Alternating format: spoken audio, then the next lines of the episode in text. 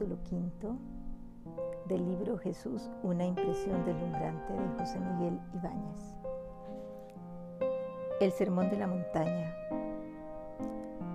Con frecuencia se acercaban los judíos a Jesús para hacerle esta pregunta. ¿Cuál es el primer mandamiento de la ley de Dios, el más importante? Jesús respondió, siempre a la letra lo que ellos tenían escrito, ya en esa ley pero que tal vez se les enredaba en la maraña de sus 613 preceptos. Amarás al Señor tu Dios con todo tu corazón y con toda tu alma, con toda tu inteligencia y con todas tus energías. Pero añadió Jesús que el segundo mandamiento era semejante a ese y completamente inseparable de él. Amarás a tu prójimo como a ti mismo. Estos dos mandamientos son para Jesús el alma de todos los demás, el resumen de toda la ley y en definitiva el sentido mismo de la existencia humana en la tierra. Así pues, lo que llamamos moral cristiana no es propiamente un conjunto de deberes, aunque también se exprese en ellos.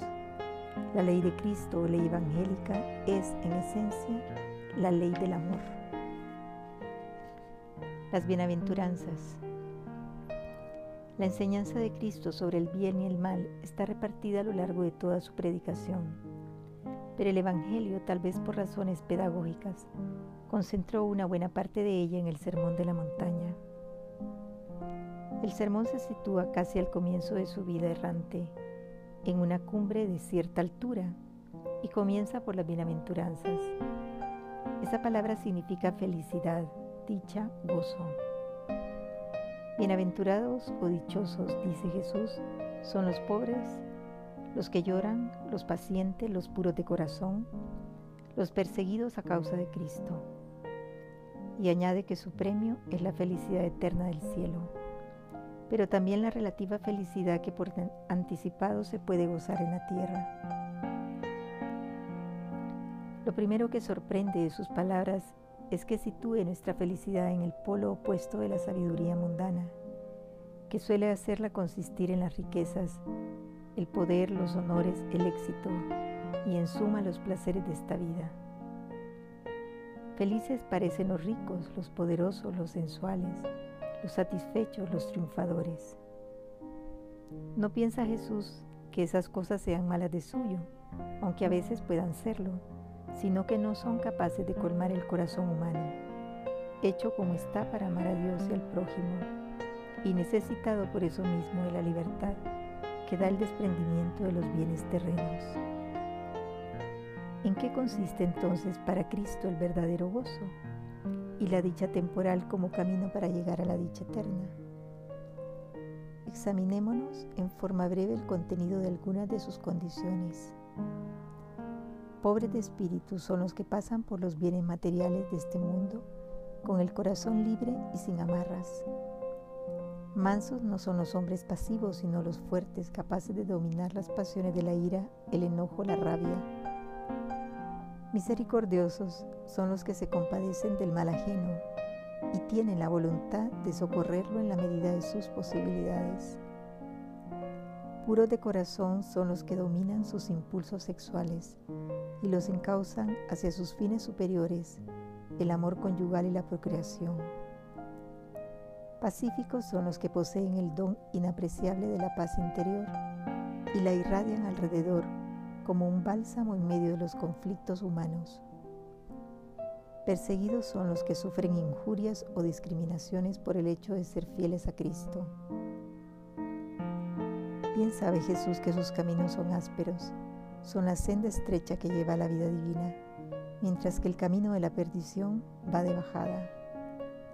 Pero es Cristo quien conoce el verdadero secreto de nuestras almas, el que tiene la llave de su abismo, y así lo experimentan quienes siguen la vía de sus bienaventuranzas con la gracia que solo Él puede y quiere darnos para recorrerla. Los mandamientos del amor. Mencioné ya cómo había elevado Jesús los antiguos preceptos con un nuevo grado de exigencia, hasta entonces inimaginable. Detallaré ahora la elevación de tres o cuatro de ellos. Recuerda Jesús que se mandaba a los antiguos no matar. Pero él incluye en el precepto el imperativo superior de no ceder a la ira contra nadie, de no montar en cólera, de dominar esas abundantes pasiones que llamamos irascibles, incluido el mal carácter y la ligereza de genio, que también suelen ser ofensivos para el prójimo. Algo semejante ocurre con el siguiente mandamiento del Decálogo, que prohibía el adulterio y la fornicación. Pero yo os digo más, agrega Jesús, el que mira a una mujer con deseo comete adulterio con ella en su corazón. Se entiende que esa mirada es impura cuando incluye voluntariamente el deseo carnal de posesión y que la mujer en forma correspondiente debe guardar el pudor, es decir, reservar lo íntimo para la intimidad. La ley de Moisés permitía una forma suavizada de divorcio, pero Jesús recuerda lo dicho por el Creador a nuestros primeros padres, que cuando hombre y mujer se unen por el matrimonio en una sola carne, entonces lo que Dios ha unido no lo debe separar el hombre. Los mismos discípulos encontraron durísima esta exigencia, pero Jesús insistió en ella, no sin darse cuenta de su dificultad e incluso añadió todavía otra vocación divina, la de aquellos que son llamados al celibato apostólico, renunciando al matrimonio por amor al reino de los cielos. Dura es esta palabra, ¿quién podrá escucharla? preguntaron a Jesús sus oyentes en otra ocasión. Y cómo incluso muchos discípulos se le iban por tanta exigencia. Interrogó él a los doce apóstoles. ¿También vosotros queréis marcharos? Simón Pero se adelantó a contestar con esta magnífica respuesta. Señor, ¿a quién iríamos? Solo tú tienes palabras de vida eterna. Volvamos pues al decálogo. El mandamiento antiguo pedía no jurar en vano y también no levantar falso testimonio. Pero Jesús va más lejos. Pide que nuestra palabra sí sea siempre sí y que nuestro no sea siempre no, porque añade lo contrario proviene del principio del mal, es decir, del maligno. Todo el que se esfuerce en no decir nunca una cosa por otra, en no engañar a nadie o en no aparentar nunca lo que no se es, no ser doble, sabe muy bien lo difícil o aún lo heroico de esta conducta habitual. Pero Jesús no se contenta con menos. La elevación que Jesús practica con el amor al prójimo es aún más asombrosa.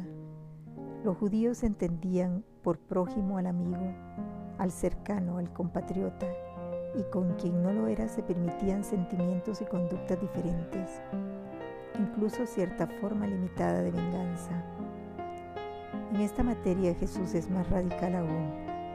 Yo os digo más, exige, amad a vuestros enemigos, devolved bien por mal, haced el bien a quienes os odian, bendecid a quienes os maldigan, rezad por quienes os calumnian, sed misericordiosos, no juzguéis ni condenéis, perdonad siempre. Por mucho que este mandato tenga salvedades e interpretaciones sujetas a la prudencia, su exigencia es de tal altura que no han faltado quienes la consideran utópica o imposible pero no en vano es la cumbre de la caridad fraterna y por eso mismo de la íntegra ley de Dios.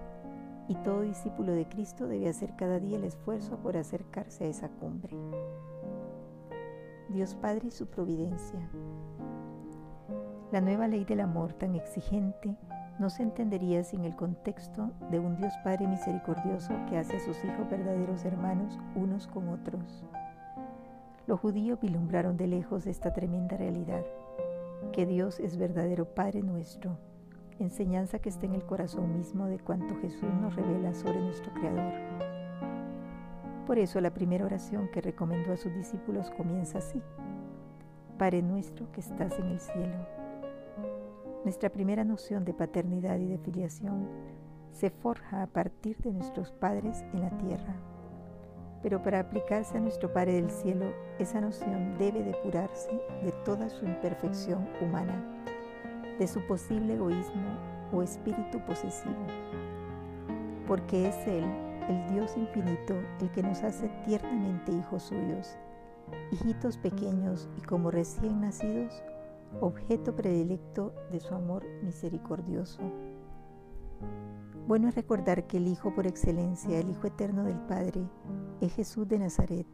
Nosotros nos acercamos a esa paternidad y a nuestra filiación divina en la medida en que llegamos a ser como otro Cristo, por Cristo y con Él y en Él, al ser incorporados a Él mediante el bautismo, por obra del Espíritu Santo, y a luchar durante toda la vida por portarnos como hijos de tal Padre.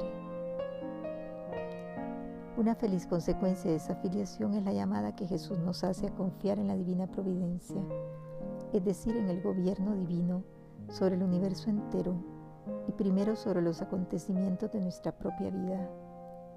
Nada nos puede ocurrir sin que sea querido o permitido por nuestro Padre del Cielo, con vistas a un mayor bien que solo Él conoce y en el que nosotros por fe creemos. Solo esta confianza explica una maravillosa llamada de Jesús, tan difícil de seguir como sus bienaventuranzas y sus preceptos ya dichos, y a veces más aún nos dice, no os preocupéis. ¿De qué habla? No de esas inquietudes superfluas que pueden asaltarnos con facilidad, sino de lo más básico de la existencia, pan, techo y abrigo, comida y ropa. Por esas cosas, dice, se inquietan y pierden la paz los paganos.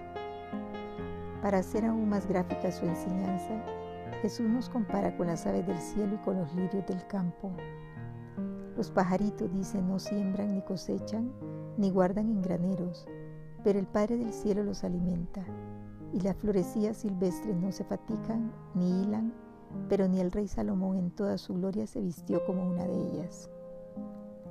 Termina Jesús preguntando, ¿acaso nosotros los humanos no valemos más, inmensamente más, que esas criaturas a los ojos de su Padre del cielo? Así todo, nos parece imposible que un ser humano proyectado hacia el futuro por su misma naturaleza pueda vivir como aquellos seres elementales de la creación. Pero Dios no pide imposibles y será la misma providencia que gobierna cielo y tierra si confiamos en ella, la que nos haga posible y feliz ese modo de vivir. Agrega Jesús que bien sabe nuestro Padre Dios las cosas que necesitamos y en nombre de esa fe nos pide buscar primero el reino de Dios, porque todo lo demás se nos dará por añadidura. Y concluye, no os preocupéis ni os afanéis por el día de mañana, porque el día de mañana traerá su propio afán. Dios cuenta por supuesto con nuestro propio trabajo y con nuestra razonable previsión del futuro, pero no quiere que vivamos agobiados por lo que vendrá. No quiere que agreguemos a la carga del día presente la carga de lo que podrá venir, de lo que quizá ni siquiera venga, ya que nada fatiga tanto nuestra mente como esas imaginaciones y esas anticipaciones. Hoy el hombre busca aliviar esa carga con mil técnicas mentales llámense de autoayuda, de meditación trascendental o como sea. Tales cosas pueden ser más o menos útiles, pero a la larga no se comparan con esa profunda paz interior que tiene como fundamento el abandono, confiado en manos de la divina providencia.